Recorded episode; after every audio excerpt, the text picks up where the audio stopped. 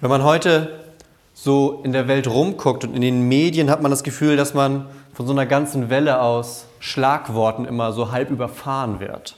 Und je nachdem, aus welcher Richtung das kommt, sind die dann positiv, aber so ein bisschen in letzter Zeit hat man das Gefühl auch häufig recht negativ, wenn man sich so das Weltgeschehen anguckt. Ja? Gibt es dann die widerstreitenden Handelsinteressen, dann gibt es Menschen, die haben Angst vor Multikulti oder religiöser Vielfalt. Dann gibt es auf der anderen Seite wieder den moralischen Verfall der Gesellschaft. Dann der Eindruck, dass die Welt ein Dorf ist. Dann wiederum der Eindruck, dass eigentlich alles viel zu groß ist, man gar nicht weiß, wohin mit sich. Dann gibt es an allen Ecken und Enden Konflikte und Krieg über die verschiedensten Themen, wo man manchmal von draußen drauf guckt und denkt, warum streitet man darüber eigentlich? Man kennt diese Schlagworte, die so umherfliegen. Und das ist so eine Zustandsbeschreibung eigentlich einer zerbrechlichen Welt. Etwas, das uns auch Angst machen kann. Das Schöne ist, so aktuell sind diese Schlagworte auch gar nicht. Man muss die nicht benutzen, um über das Jahr 2018 zu sprechen. Man kann mit den gleichen Worten auch über die ersten Jahrhunderte nach Christus sprechen. Das Lebensgefühl vieler Menschen zur damaligen Zeit war genau dadurch geprägt, durch so einen, durch so einen Machtkampf mit dem römischen Reich und der Umgebung. Und auch damals war viel Angst. Die Menschen hatten Angst, die wussten nicht, wie geht es weiter, was passiert jetzt. Und es ist nicht so richtig eine Erfindung unserer Zeit. Manchmal bilden wir uns das ein. Und wir haben eine Jahreslosung in diesem Jahr, die stammt aus dem Buch der Offenbarung. Das ist das letzte Buch in der Bibel, ganz hinten. Und dieses Buch ist in dieser Zeit entstanden. Und die Zeit war auch gerade für Christen nicht einfach. Die Christen wurden verfolgt und standen Vielzahl unter, äh, vor der Wahl, sollen wir den römischen Kaiser, der sich selber als Gott gesehen hat, sollen wir den anbeten, so wie er das verlangt? Oder sollen wir es nicht tun, sondern Gott anbeten was das Richtige ist. Damit aber die Gefahr eingehen, dass wir in diesem römischen Reich nicht nur keinen Fuß mehr an den Boden kriegen, sondern dass es uns an den Kragen geht, wenn wir Pech haben. Und einer, der sich für die richtige Wahl entschieden hat, nämlich nicht den Kaiser, sondern Gott anzubeten, war Johannes. Und Johannes wurde dafür verbannt auf eine Insel. Und auf dieser Insel sollte er jetzt seine letzten Jahre fristen und sterben im Exil für sich alleine.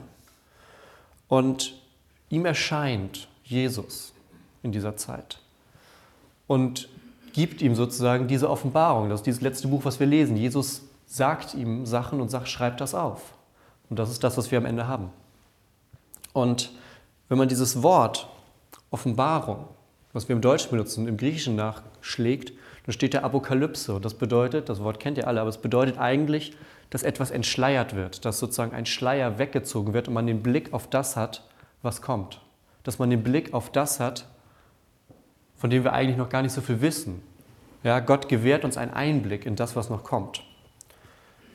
Und das Schöne ist, wenn wir uns die Jahreslosung angucken für dieses Jahr, dann sind wir genau in diesem Abschnitt, dass wir diesen Schleier hinter uns lassen können und wie so auf eine Lichtung treten und den weiten Horizont sehen von Gottes Verheißung, von Gottes Versprechen, von dem, was Gott uns schenken möchte, was er in unserem Leben bewirken möchte. In diesem ganzen Abschnitt, aus dem der Vers kommt, den ich euch gleich sage, da steht drin, Gott wird einen neuen Himmel und eine neue Erde schaffen. Gott wird alle Tränen abwischen von unseren Augen und den Schmerz beenden.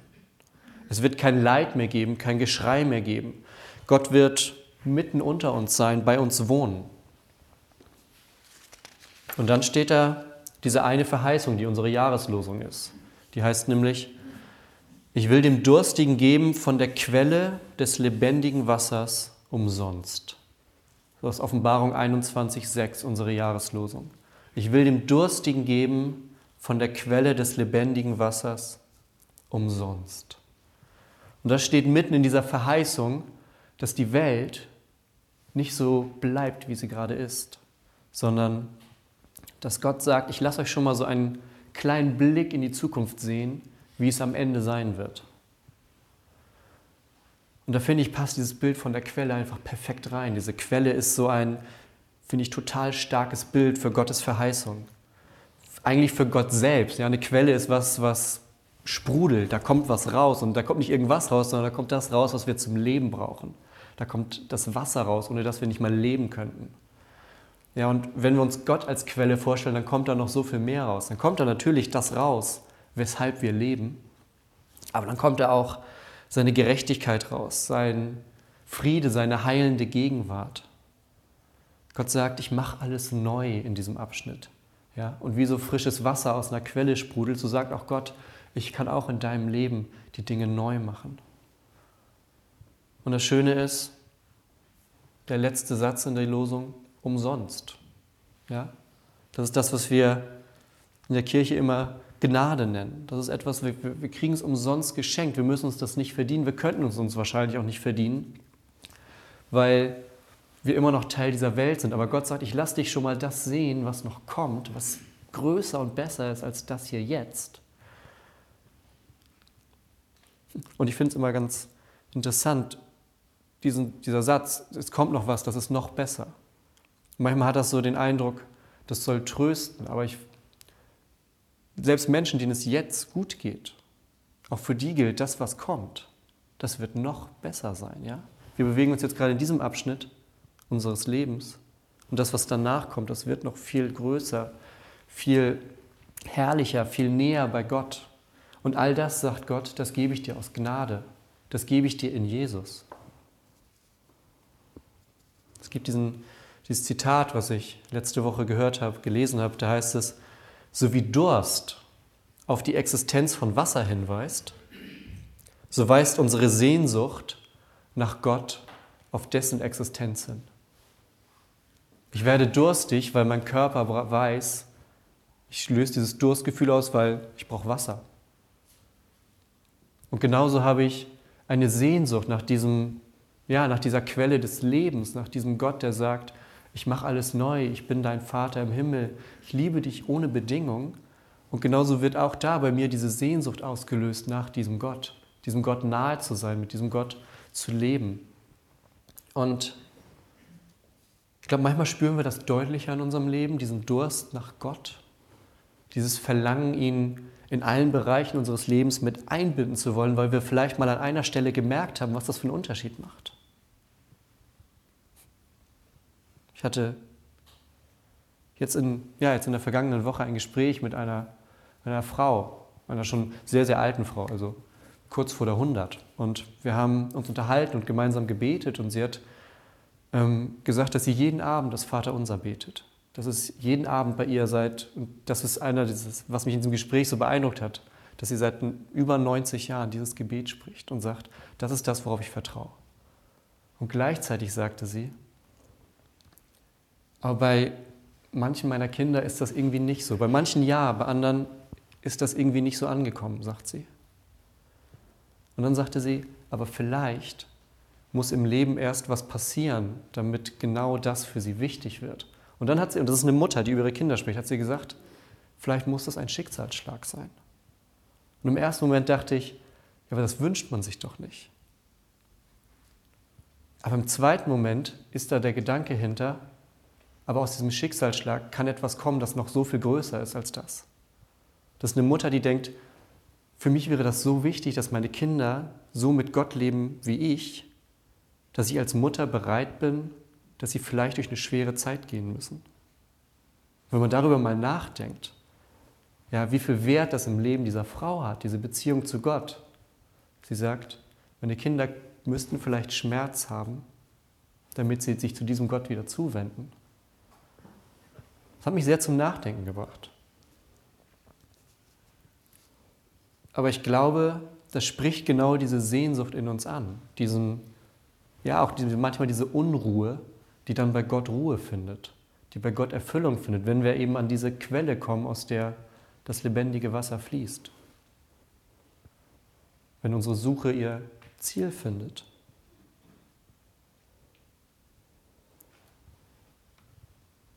Und da ist die Bibel erstaunlich realistisch. Da geht es nie darum, dass jetzt alles perfekt sein soll sondern es geht darum, dass wir jetzt in einer Welt leben, in der es Schmerz gibt, in der es Tränen gibt, in der geweint wird, gehofft wird, gebankt wird, geklagt wird. In einer Welt, in der auch gestorben wird. Aber dann, sagt Gott, ziehe ich den Schleier schon mal ein bisschen zur Seite. Danach wird alles gut. Ich habe die Fäden trotzdem in der Hand, sagt er. Das bringt uns natürlich jetzt vor die Aufgabe, in dieser, mit diesem Realismus, in dieser Realität zu leben. Es gibt in der Psychologie so einen, so einen Begriff, das nennt sich das Stockdale-Paradoxon.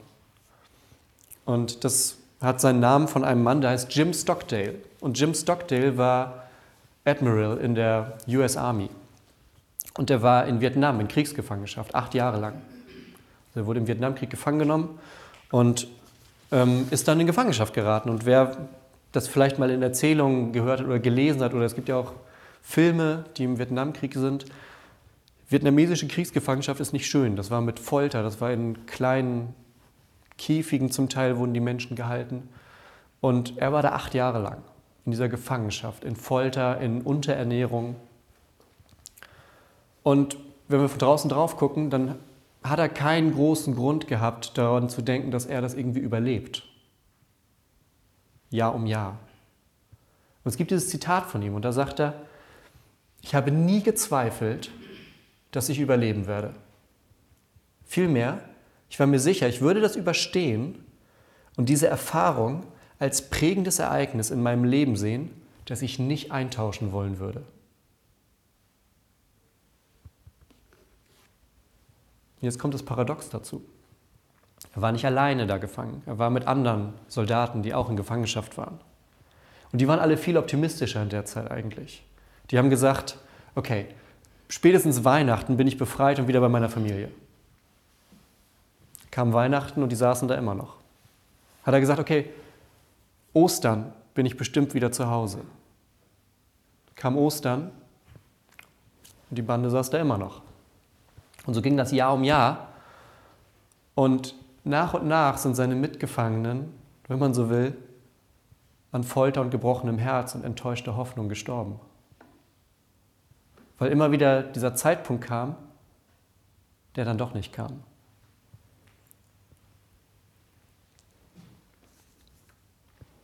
Denn in ihrem Optimismus haben sie zum Teil auch die Realität nicht gesehen. Ja, sie haben den Kopf, wenn man so will, in Sand gesteckt und gewartet, dass die Probleme verschwinden. Wir müssen nur Weihnachten erreichen, dann werde ich bestimmt befreit. Und dieser Stockdale, das ist nämlich das Paradoxe daran, der hat die Realität akzeptiert und gesagt, die Situation ist nicht gut, aber ich stecke ihm nicht den Kopf in den Sand. Er hat seine Zeit genutzt, hat seine Mitgefangenen aufgebaut. Er hat zum Beispiel auch so einen, so einen Morsecode, den die an die Wände machen konnten, mit so Stöckern, um sich gegenseitig zu ermutigen. Ja, und er hat daran gearbeitet, Mut zu verbreiten in dieser hoffnungslosen Situation. Weil er gesehen hat, auch wenn die Realität schlecht aussieht, ist Hoffnung das, was uns trägt, aber eine begründete Hoffnung. Nicht so eine Hoffnung in irgendeinem Fixpunkt, grundlos, sondern eine Hoffnung, die sagt, das ist eine schlimme Zeit, aber es ist eine Zeit, die enden wird. Ich weiß nicht wann, sagt er, aber sie wird enden. Und ich glaube, dass ein Mensch, der keine Hoffnung hat, tatsächlich arm dran ist. Weil wir für unser Leben so einen Ausblick über das Jetzt hinaus brauchen. Ein Ausblick über das, was wir direkt gerade vor Augen sehen. Und wir haben eine begründete Hoffnung in unserem Leben. Und die liegt in Gott und in seinen Zusagen. Solche Zusagen, wie wir sie gerade gehört haben. Ich werde alle Tränen abwischen, es wird keinen Schmerz mehr geben, es wird kein Tod mehr sein. Das ist eine begründete Zusage, weil sie von Gott kommt und nicht was ausgedacht. Ist nicht nur ein Wunsch, sondern ein Versprechen. Und das Schöne ist, diese Perspektive kann in unser Jetzt eindringen, die kann in unserem Jetzt da sein und das Jetzt verändern. Ja? Gott gehört die Zukunft und wir gehören Gott und deshalb sind wir Teil von diesem ganzen großen Ablauf. Und das gibt uns die Möglichkeit zu so einem, ja, richtig zu einem leidenschaftlichen Leben, zu einem engagierten Leben, zu einem Leben, das sagt, ich lebe in dieser Realität und die mag manchmal gut, manchmal schlecht sein, aber ich vertraue auf diese Quelle lebendigen Wassers, die verspricht, am Ende wird alles gut. Und zwar für dich persönlich wird alles gut.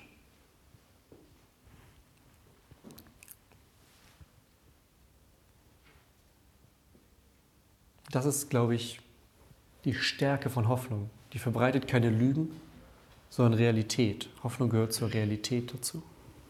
Nee? Hoffnung gibt Kraft und nicht nur nicht ein perfektes Leben.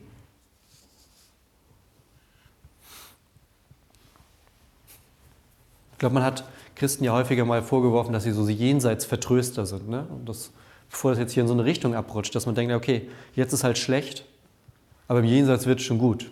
Stell dich mal nicht so an. Das wird auch manchmal zu Recht vorgeworfen, glaube ich. Aber in diesem Vorwurf ist, glaube ich, nicht drin, dass dieses Jenseits einen Einfluss auf das Diesseits hat und dass es genauso auch eine Diesseitsvertröstung gibt. Ja, es gibt Menschen, die tun so, als wäre das, was wir jetzt gerade haben, alles. Als müsste jetzt gerade alles drin sein, als müsste jetzt gerade alles perfekt Stein um Stein aufeinander passen, damit das Leben gut ist. Ja, da dürfen keine Risse sein, da dürfen keine Brüche sein, da dürfen keine Umwege sein. Da darf nicht mal die Situation kommen, dass man sagt, oh, das war eine falsche Entscheidung, ich fange nochmal von vorne an. Ja? Es gibt diese Angst bei Menschen in meinem Alter und jünger, wenn man im Lebenslauf zwei Jahre hat, wo man nicht nachweisen kann, was man da Sinnvolles gemacht hat. Ja? Wie erkläre ich im Vorstellungsgespräch, was ich in dem Jahr gemacht habe? Ich war doch nur auf Reisen unterwegs. Da muss man sich überlegen, wie man die Reise so hindreht, damit die zum Job passt am Ende. Ja? Wir haben Angst davor, Brüche zuzulassen. Wir haben Angst davor, zuzulassen, dass es irgendeinen Bereich im Leben gibt, in dem wir mal nicht die Kontrolle, in dem wir nicht alles in der Hand hatten. Und Gott sagt, genau das brauchst du nicht. Ja? Bei Jesus ist der Himmel aufgegangen und wir haben gehört, du bist mein geliebter Sohn, du bist meine geliebte Tochter und ich habe die Dinge in der Hand. Und deshalb musst du die nicht in der Hand haben. Ja? Und Gott sagt, meine Verheißung gilt. Mein Versprechen gilt immer noch. Vor 2000 Jahren hat er das Johannes gesagt, der hat es aufgeschrieben, wir haben es heute gehört und es gilt genauso. Mein Versprechen, sagt Gott, gilt für dich heute. Und ich verspreche dir, sagt Gott, das, was gerade passiert, ist nicht alles. Das, was gerade passiert, ist ein großer Teil, wichtiger Teil deines Lebens, aber es ist nicht alles. Das, was danach kommt, wird noch herrlicher, noch größer. Und die Zeit, die du jetzt hast, das ist eine Zeit der Vorbereitung darauf. Das ist eine Zeit, eine Beziehung zu mir zu haben. Das ist eine Zeit, mit mir zu leben. Das ist eine Zeit, in der wir uns kennenlernen. Das ist eine Zeit, in der wir Vertrauen aufbauen. In der du sagst, ich lebe dieses Leben mit dir, Gott, weil ich auf das Versprechen vertraue, dass es danach noch viel, viel größer wird. Dass es danach nicht einfach vorbei ist, sondern dass es danach noch viel, viel glorreicher wird. Und das sagt Gott zu uns heute. Und das alles gibt er uns wie das Wasser umsonst, wenn wir einfach nur auf ihn vertrauen. Lasst uns beten. Gott, wir wollen dieses Jahr als Jahr des Vertrauens nehmen. Wir wollen dir neu vertrauen, wir wollen heil werden an Leib und Seele und wir wollen ganz bei dir sein, Gott. Wir wollen dir vertrauen, dass deine Verheißungen gelten, dass deine Versprechen immer noch gelten und dass du bei uns bist und uns immer näher zu dir hinziehen willst. Gott, dafür erbitten wir für dieses Jahr nochmal neu deinen Heiligen Geist, der in uns genau diesen Glauben, diese Hoffnung, diese Veränderung wirken kann. Das bitten wir dich durch Jesus. Amen.